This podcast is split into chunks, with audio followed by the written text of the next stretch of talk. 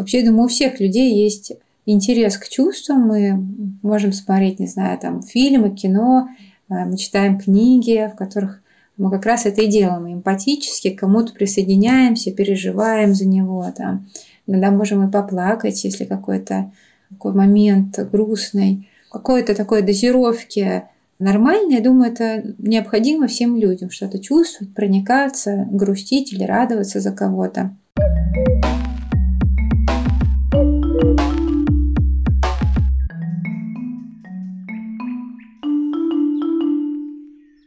Привет, это Лина и подкаст «Сега на эко».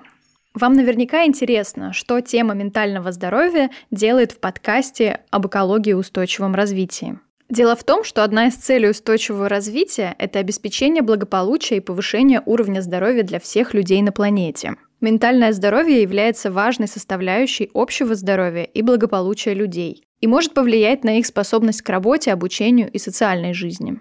Ряд целей устойчивого развития напрямую влияют на улучшение ментального здоровья. Например, жизнь бедности и социальное неравенство могут вызвать стресс, тревогу и депрессию, что негативно сказывается на ментальном здоровье.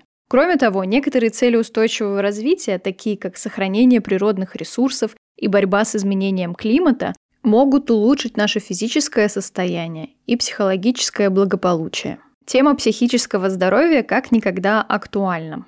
По данным Всемирной организации здравоохранения, сегодня в мире более 450 миллионов человек страдают психическими расстройствами, то есть каждый пятый из нас. Для сравнения, население США меньше – около 332 миллионов человек. С 2020 года, того самого ковидного, депрессия занимает первое место среди заболеваний по длительности нетрудоспособности в году – то есть ментальное здоровье людей слэш-работников напрямую влияет на экономику. За последние 50 лет ментальное здоровье населения планеты постоянно ухудшается. Поколение Z, которое включает родившихся между серединой 90-х и серединой 2000-х годов, демонстрирует наихудшие показатели.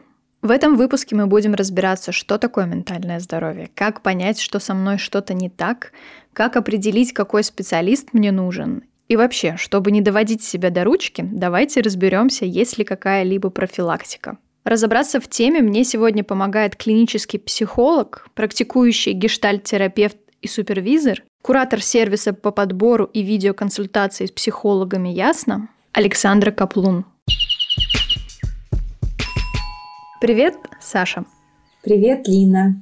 Давай для начала разберемся, что такое ментальное здоровье. Ментальное здоровье – это здоровья нашей психики. Есть определенные критерии, по которым мы понимаем, насколько мы психически сейчас здоровы. На этом месте поподробнее, какие же это критерии? Как определить, что со мной что-то не так? Единого мнения на этот счет нет. Есть разные критерии, есть э, медицинские, психиатрические, есть такое течение, как антипсихиатрия, которое отрицает, что есть психические заболевания. Если говорить, вот, э, на что я опираюсь, как практикующий клинический психолог и гештальт-терапевт, я опираюсь на такой критерий, как адаптация. Насколько человек выдерживает жизнь, насколько он в нее встроен. Я так говорю, выдерживает жизнь, не разрушаясь сам. То есть тут еще появляется такой фактор, как страдание, такое субъективное страдание. Как ты чувствуешь, за последний год увеличилось количество клиентов? Увеличилось количество обращений за помощью.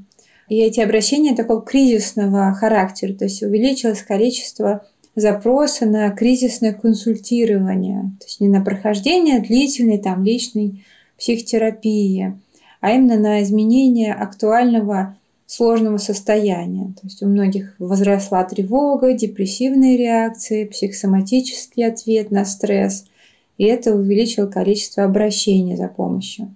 Я в своей работе опираюсь на труд Нэнси МакВильямс. У нее есть книга «Психоаналитическая диагностика». И когда она ее писала, она описывала подробно разные типы нарушения, разные характеры, там депрессивный характер, нарциссический характер. Это такой фундаментальный труд, и вот ее друг пришел к ней и сказал, я вообще не понимаю, зачем ты это делаешь есть психия и не психия. Зачем ты как бы так, такую широкую предоставляешь как бы модель. И она ответила, что на самом деле это не, неверный совершенно взгляд, что психическое здоровье, оно, во-первых, подвижное, оно нет, нет такого, что вот мы сошли с ума, и это навсегда. То есть оно бывает портится, и также мы можем его улучшить. Есть заболевания, при которых улучшение возможно в ограниченном режиме, то есть там, если они эндогенные, наследственные, ну, все равно можно замедлять течение, прогресс заболевания. И вот сама Нэнси Маквильямс выделяет даже 16, вообще 16 признаков психического здоровья. Если так грубо обобщить, это про полноту жизни, про способность любить, работать, привязываться.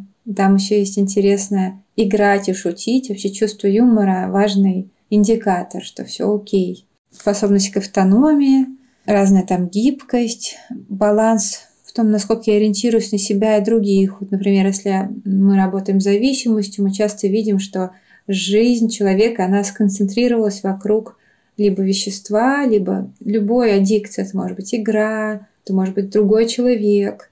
Вся остальная жизнь уходит в фон, меркнет, и туда инвестируется меньше внимания.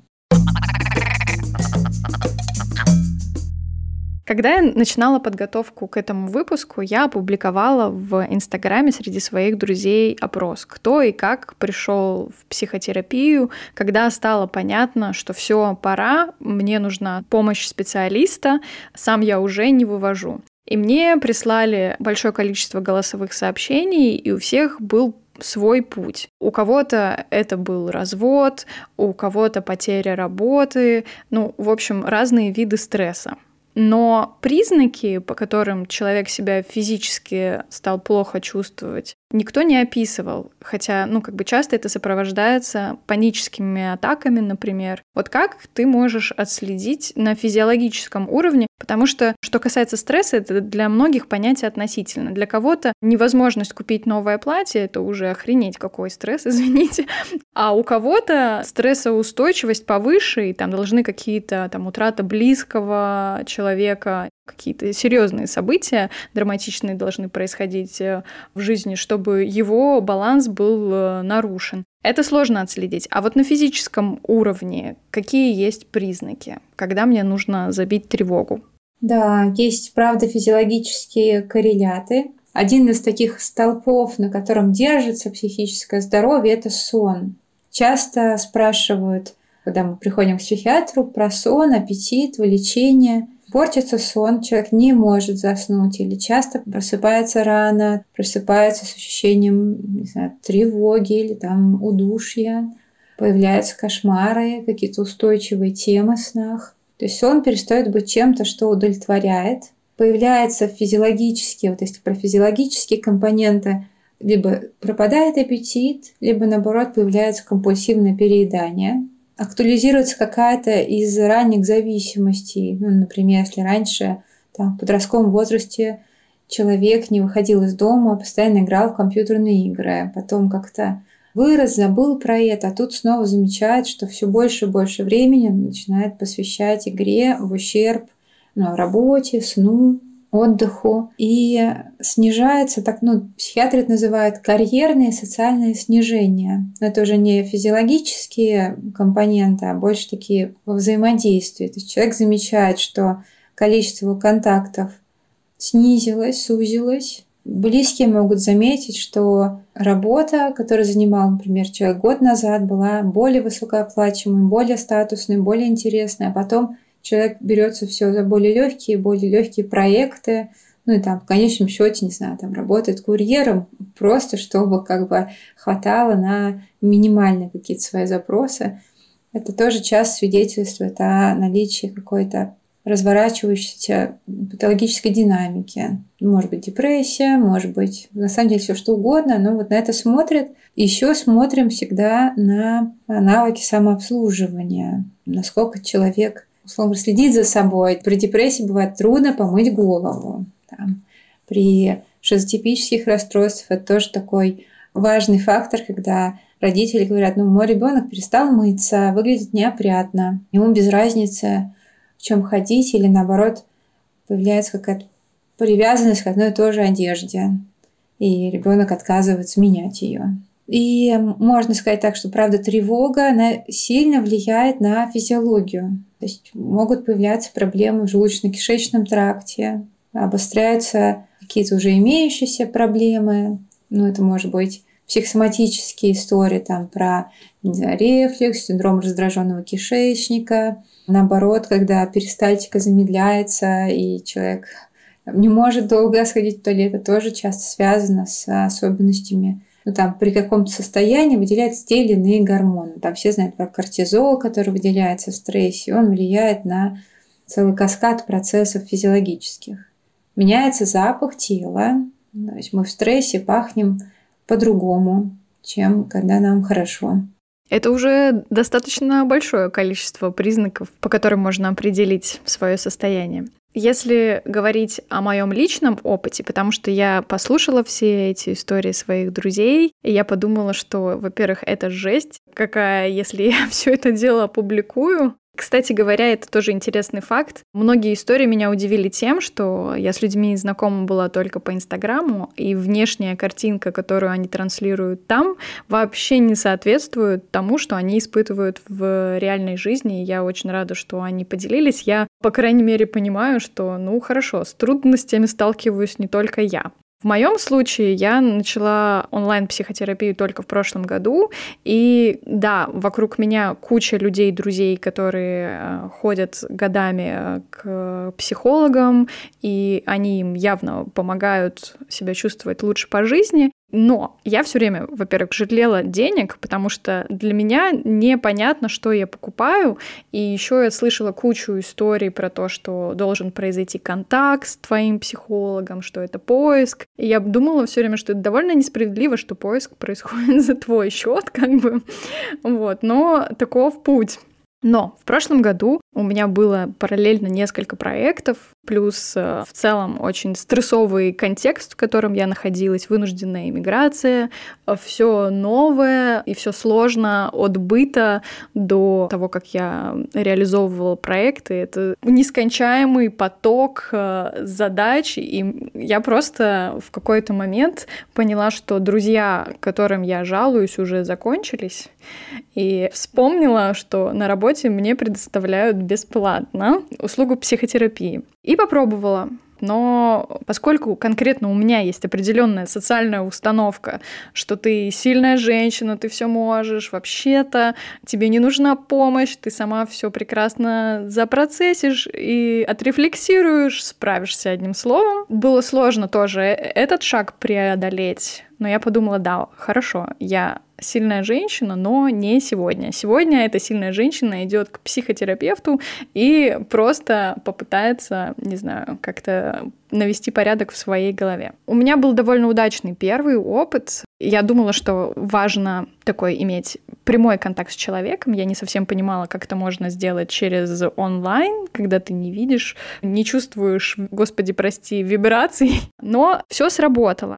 Я, как всегда, стала хей-хей, да все супер, да я вот тут вот работала, тут я переехала, тут я еще зла, но меня просто бесят все вокруг, и я злая как собака, я уже готова кидаться на людей без повода, и это мне не нравится. Как бы это была причина и та тема, которую мы пытались разобрать. И во время сеанса она наводящими вопросами меня вывела к мысли и пониманию о том, что на самом деле истинная причина вообще в другом.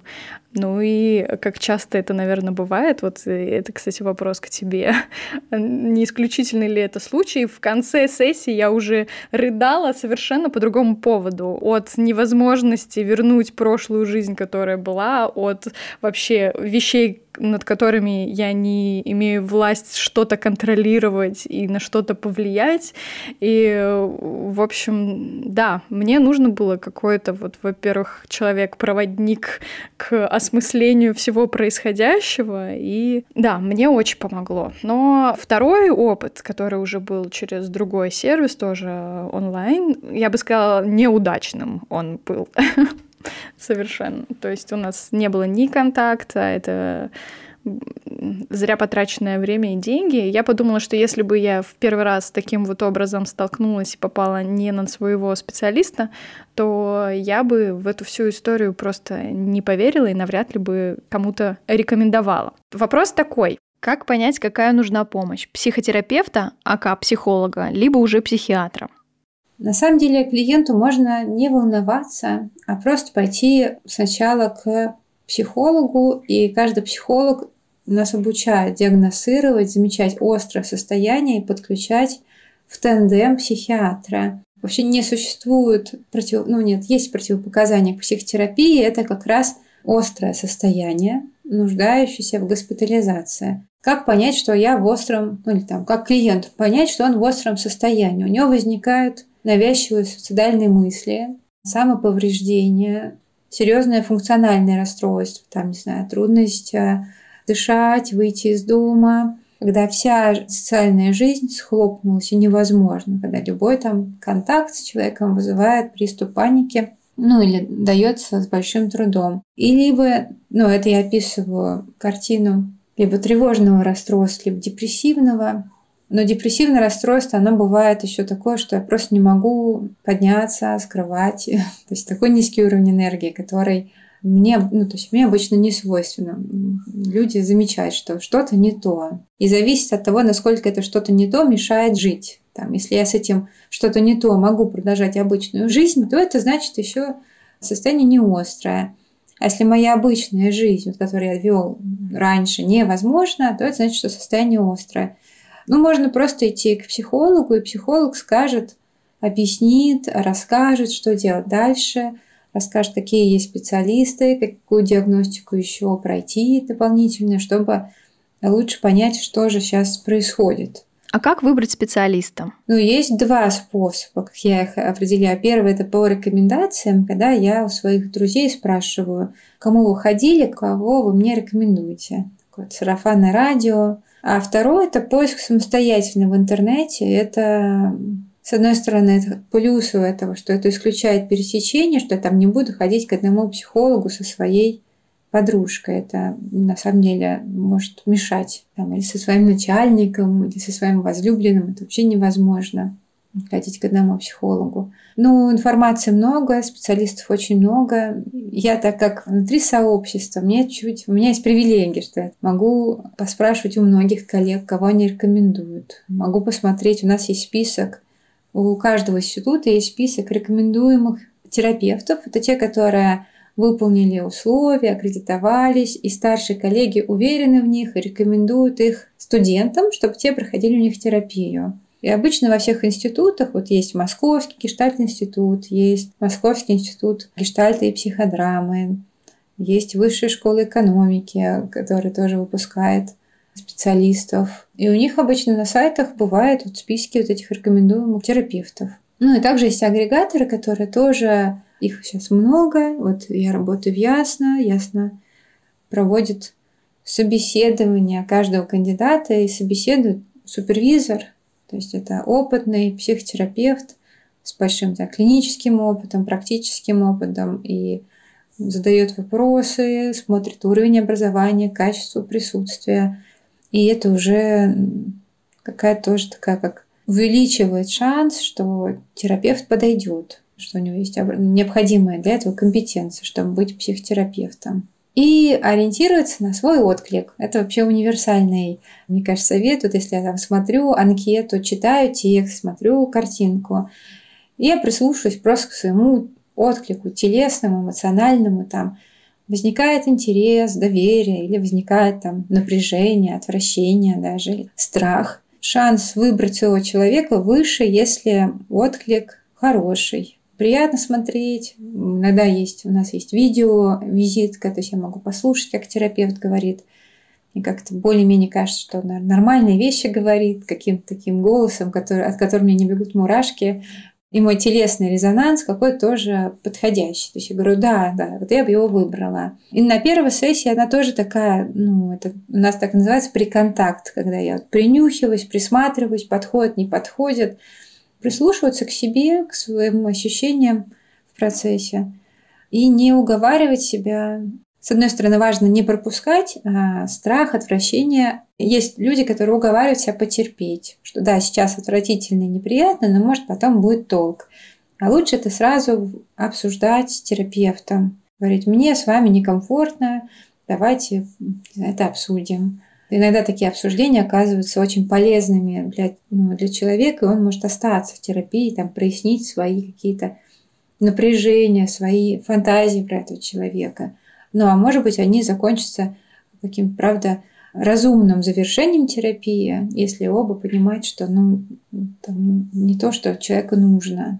Но в любом случае лучше это обсудить, да, Саша, я вот сейчас понимаю, что, конечно, мне хотелось быть вежливой, и плюс я подумала, что ну все, я уже заплатила, я сейчас должна этот час э, отработать, и вот-вот, возможно, она сейчас как-то раскачается, но это было похоже больше на интервью допускаю, что немножечко у меня есть какая-то профессиональная деформация, и когда человек молчит, то мне хочется его как бы раскачать на разговор, а как ты обычно это делаешь, вопросами. Поэтому, скажем так, я взяла интервью у психотерапевта, и мне за это не заплатили, заплатила я ей.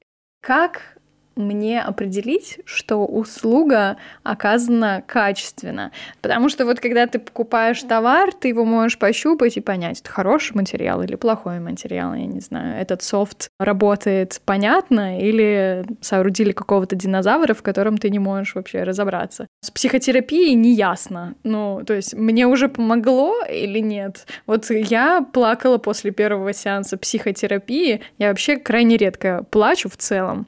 И для меня это было вау, супер, я наконец-то поплакала. Спасибо ей за это. Это стоило того, даже хотя бы после э, первого сеанса, даже с этим результатом я уже себя чувствовала лучше.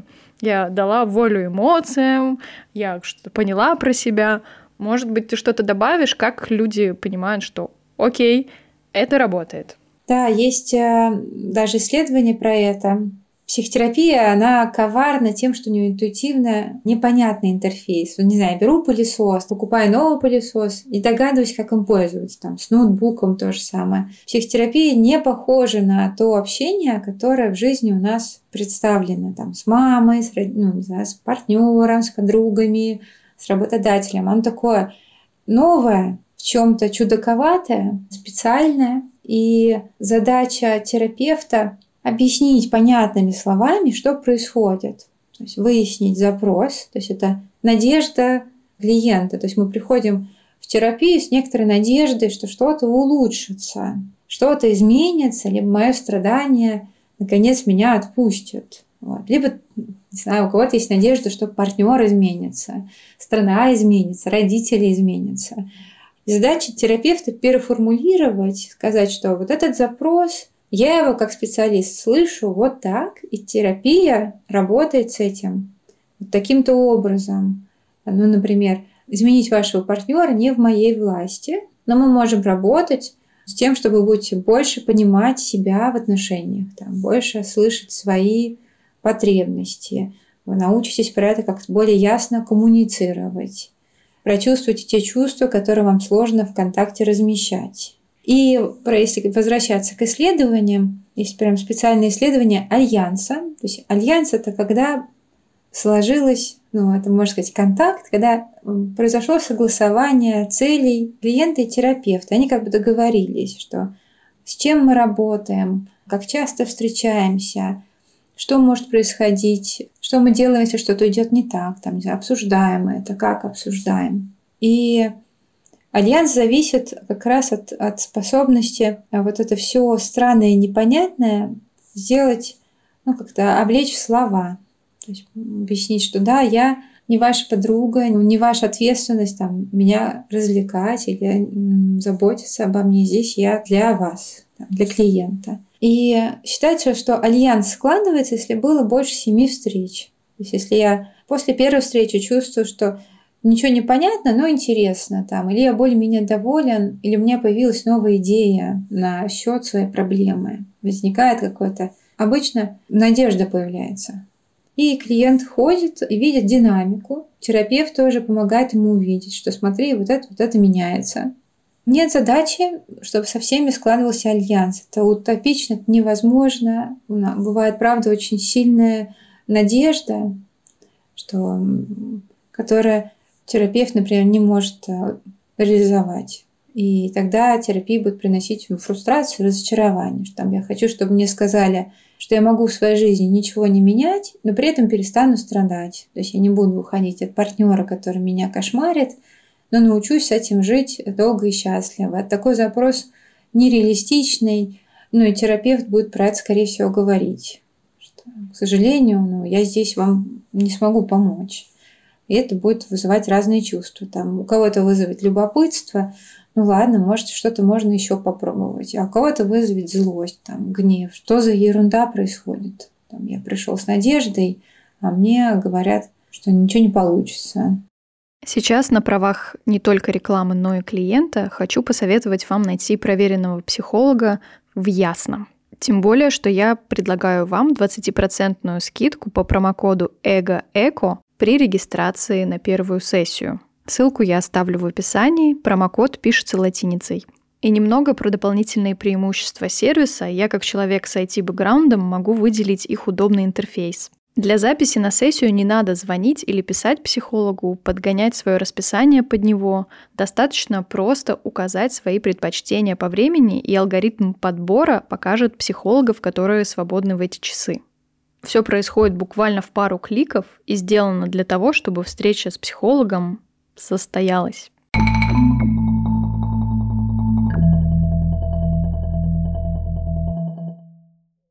Но вот конкретно возвращаясь к моему неудачному опыту, там было ощущение, что я слишком много рассказала о себе, как бывает часто там, при встречах э, с людьми, ты делишься чем-то, а как бы человек не делится в ответ или реагирует каким-то образом, что тебе кажется, что ты отдаешь и ничего не получаешь взамен, и это очень неприятно. Я себя чувствовала такой немножко высосанной абсолютно в плане энергии. А вот как ты считаешь, как часто нужно встречаться? Раз в неделю достаточно или нужно чаще?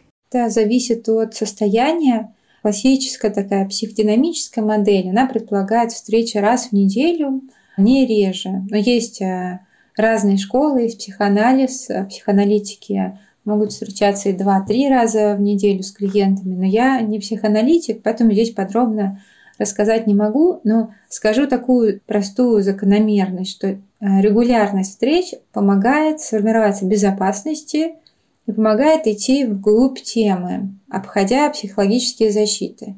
Чем реже регулярность, тем меньше доступа у терапевта к материалу клиента.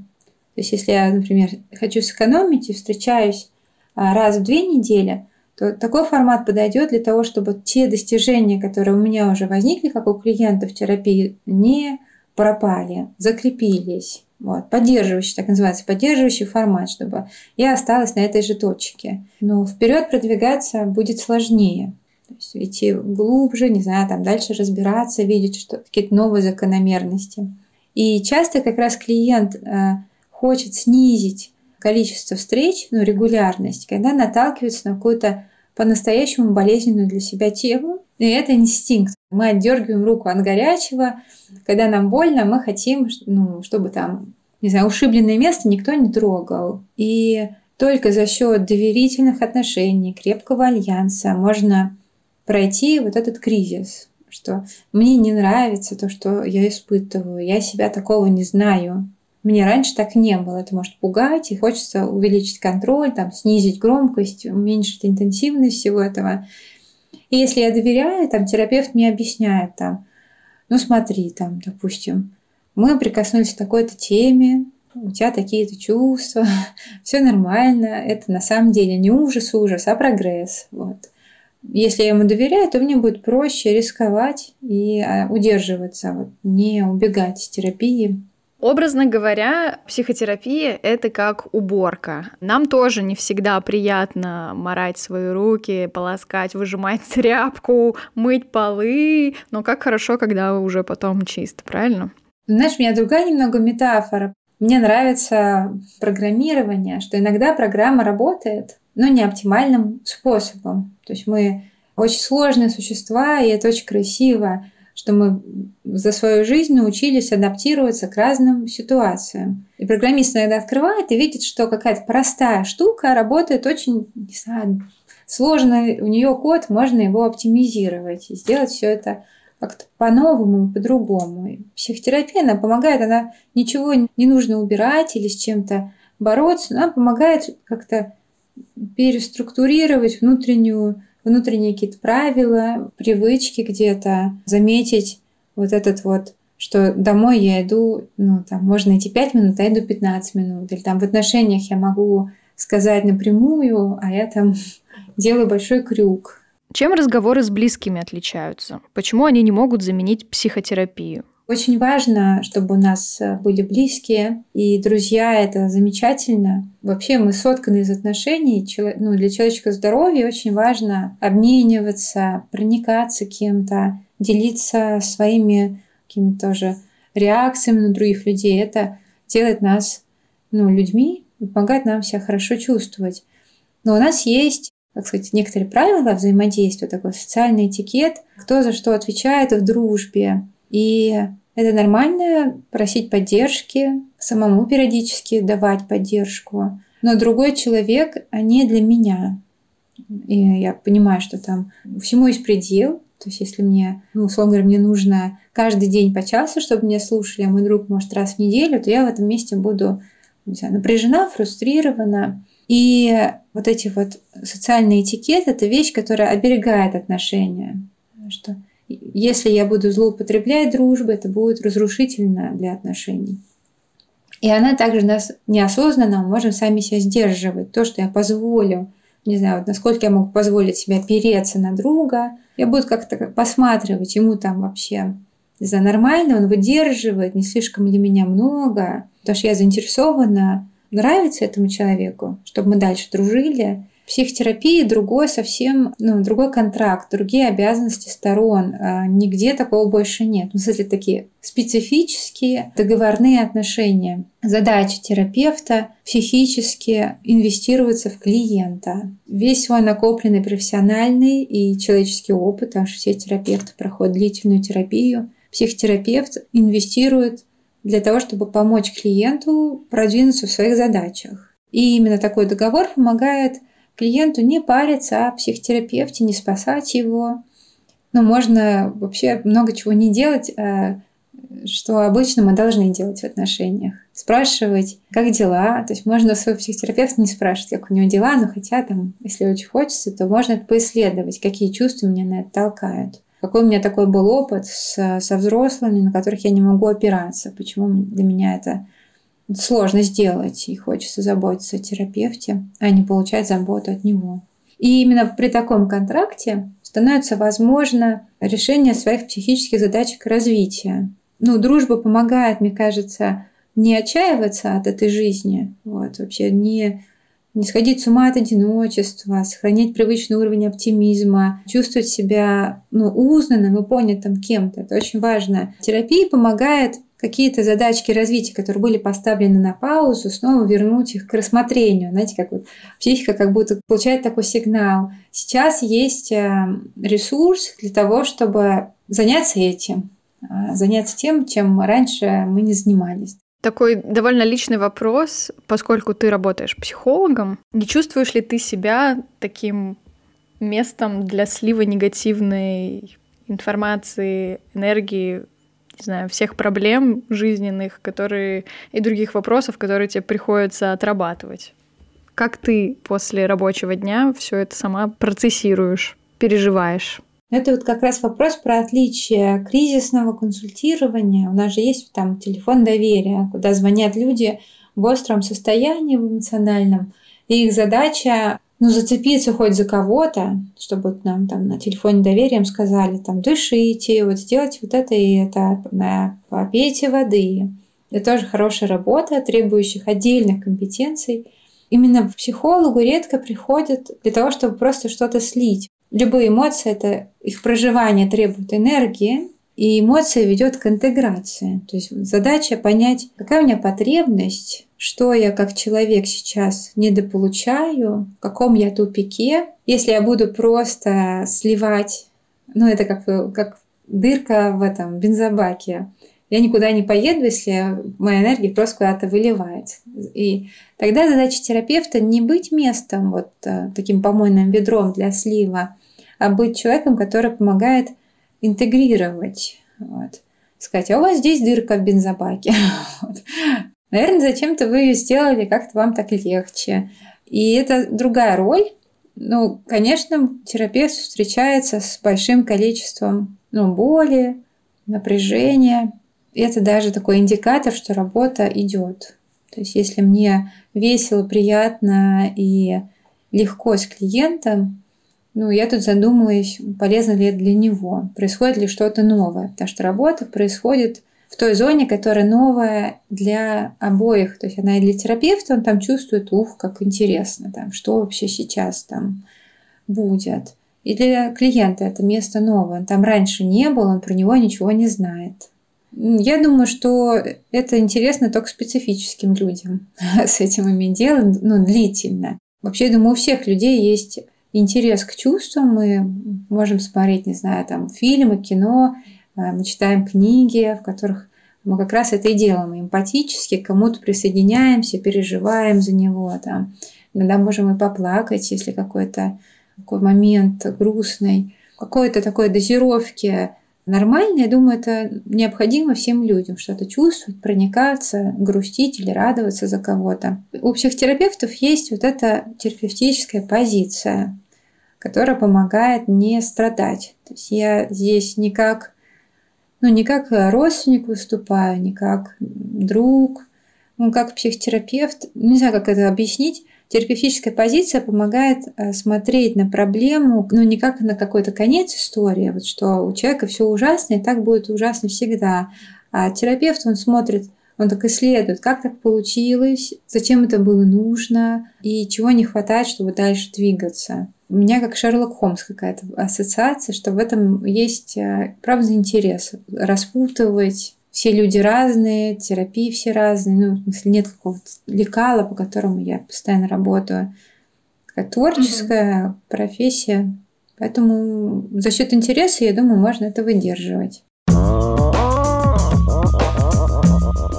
Ты уже упоминала про звоночки, да, по которым мы определяем, что с нами что-то не так. В моем конкретном случае я заметила изменения. Обычно я люблю людей, а тут они меня вдруг все стали раздражать. Это было поводом задуматься, что что-то в целом со мной не так. С какими запросами чаще всего к тебе обращаются люди? Почему-то мне кажется, это мое предположение, что с темой одиночества. Ты тоже, опять же, говорила, и это всем понятно, что мы животные социальные. Как бы сейчас э, общество меняется, и э, многие люди вынуждены или не знаю, так складываются обстоятельства, быть э, сами по себе вне своего привычного окружения, далеко от близких. Да, ну на самом деле я так э, задумалась немножко.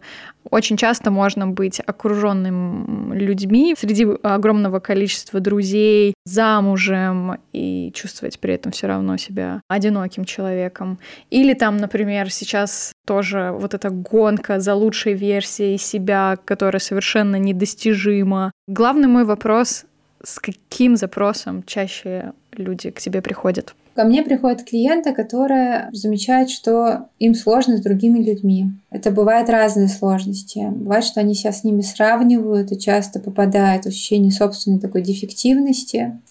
Бывает им сложно с другими людьми, что им сложно доверять, идти в близость, и они устали вот это собственное сопротивление, ну что хочу отношений, сопротивляюсь отношениям. И бывает, ко мне приходят люди, которые наоборот, у них есть уже отношения, они в них очень не знаю, фрустрированы, напряжены, часто испытывают болезненные эмоции, хотят разобраться, что можно с этим сделать. Очень интересно. А по поводу плакать во время сессии, это распространенная вообще тема. Мне, извини, меня это волнует, потому что мне это так было странно. Мне было и стыдно перед человеком, ну, как бы я чувствовала себя максимально уязвимой. При этом я очень была счастлива, что я наконец-то плачу. В общем, такой полный микс чувств. Часто такое случается?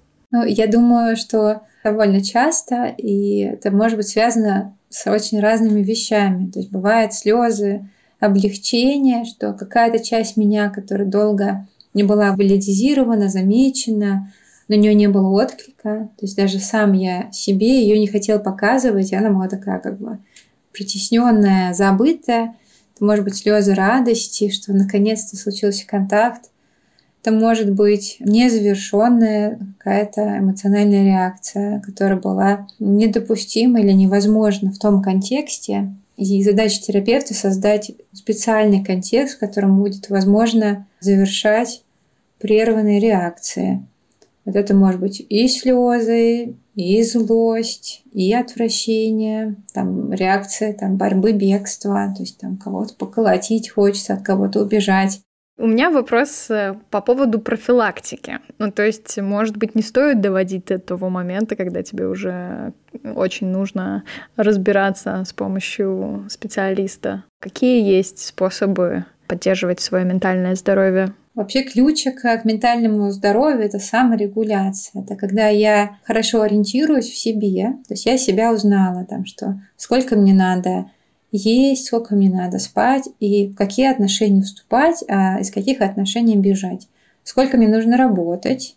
Ментальное здоровье у всех разной степени как бы подвижности. То есть есть люди, которые могут очень долго с собой плохо обращаться, и у них не будет никаких последствий, а потом в какой-то момент случится истощение, астения и потребуется госпитализация. А есть люди, которые, наоборот, они чутко реагируют на любой стресс и сразу замечают, что там возвращаются какие-то проблемы с едой, переедания, навязчивые мысли про что-то, тревожные сценарии. Про профилактику, я думаю, главная профилактика – это взять ответственность за свою жизнь и постараться посмотреть на нее так трезво, что в моей жизни сейчас избыточно, чего не достает и что я могу с этим сделать. И обычно к терапевту идут люди, у которых как раз сбоит а, саморегуляция, что то, как я привык жить раньше, мне больше не подходит, потому что у нас изменяющаяся среда, то есть нас не учили. Мы, ну, условно говоря, вот этого опыта всего переезда, его раньше не было,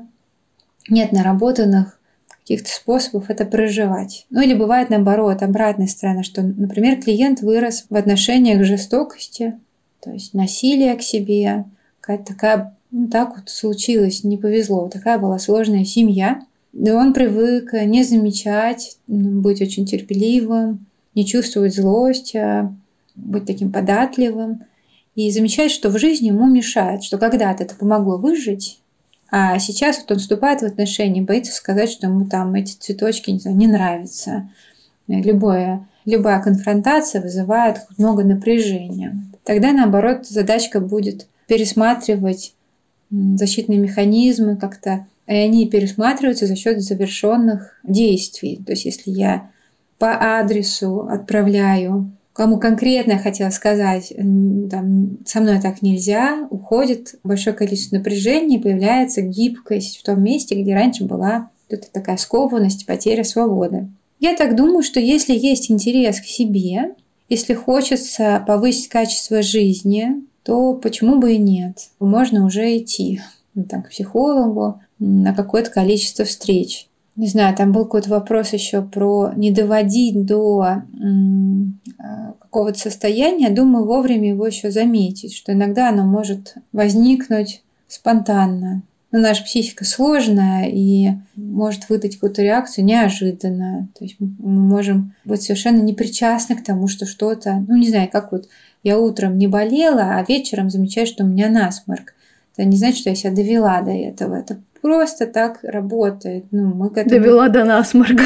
То есть мы более терпимы к физическим недугам, чем к психическим. У вас больше страха в этой теме. Кажется, что это что-то такое неприличное, испортить свое ментальное здоровье. Ну, да, есть такое еще в народе репутация, что типа я пошла к психологу, я что, уже псих? как будто бы стыдно Стыдно быть слабым, стыдно признавать то, что тебе нужна помощь, а тем более психологическая. Да, еще какие-то постсоветские установки, например, там в поколении моих родителей это совершенно не принято. Но да, среди моих друзей уже все ходят. Это вопрос, да, про культурные нормы, что когда психиатрия является способом контроля и наказания, ну, что мы сейчас выявим, кто из нас больной, и посадим его, и накажем, он лишится своего социального статуса, не сможет получать права, потеряет уважение, то, конечно, такая культура совершенно не располагает к тому, чтобы про это говорить и про эту сторону думать, ходить к психологу. Но я рада, что наша культура меняется. То есть, когда я училась в школе, мне тоже говорили, не надо тебе идти на психолога, к психологу у нас никто не ходит. А прошло там 20 лет, и уже ситуация изменилась. Но она, но она тогда была другая, просто мне говорили люди, которые не в теме.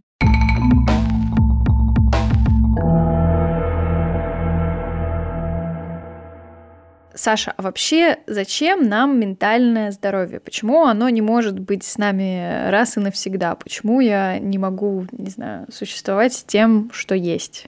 Ментальное здоровье помогает нам жить так, как мы хотим. Помогает не застревать в каких-то привычках, которые нам уже не нужны или мешают испытывать удовлетворение так как, ну, не знаю, когда вот я болею насморком, я не могу гулять и получать удовольствие, ну, допустим, не насморком, а у меня ОРВИ, там, температура, насморк, болит горло.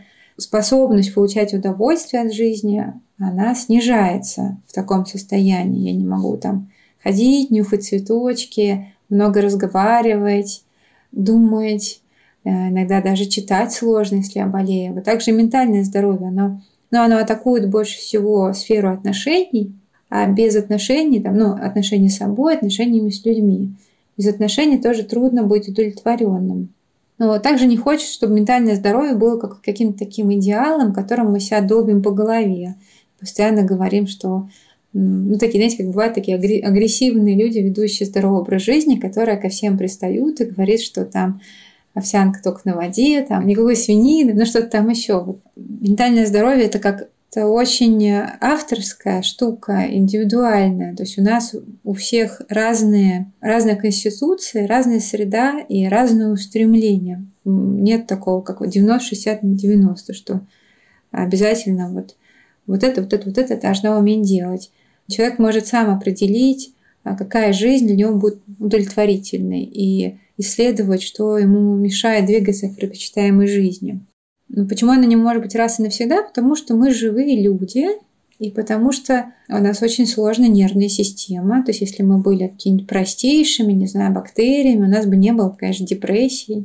Это цена за нашу сложность. Но это не к тому, что такая прям ужас ужасный даже в наших сложностях всегда есть светлая сторона, что это нас ведет к какому-то росту, изменениям, иногда через что-то болезненное.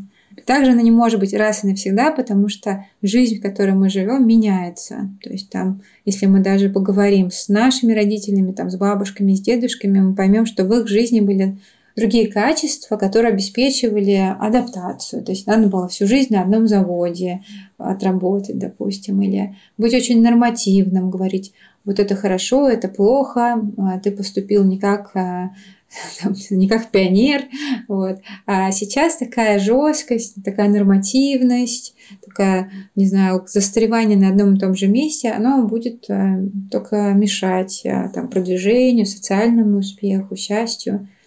Вот, меняется, ну и то, что, ну, культура меняется, ну и даже то, что было мне нужно для хорошей жизни, когда я была ребенком, оно сейчас не может мешать. То есть там в детстве мне надо было хорошо учиться, радовать маму, а, убраться в своей комнате. Это были хорошие навыки, но их точно мне будет недостаточно там в 40 лет для того, чтобы строить, не знаю, какие-то отношения, рисковать. И иногда возникает вот как раз вот эта точка, когда приходят на терапию, часто связано с тем, что то, как я жил раньше, перестало, ну, как бы... Типа привычные схемы не работают, а новые не придуманы, и ты идешь за помощью. Да, да, спасибо, да, отлично. На этой ноте всем слушателям подкаста хочу пожелать ментального здоровья и не стесняться обращаться к психологам в случае необходимости.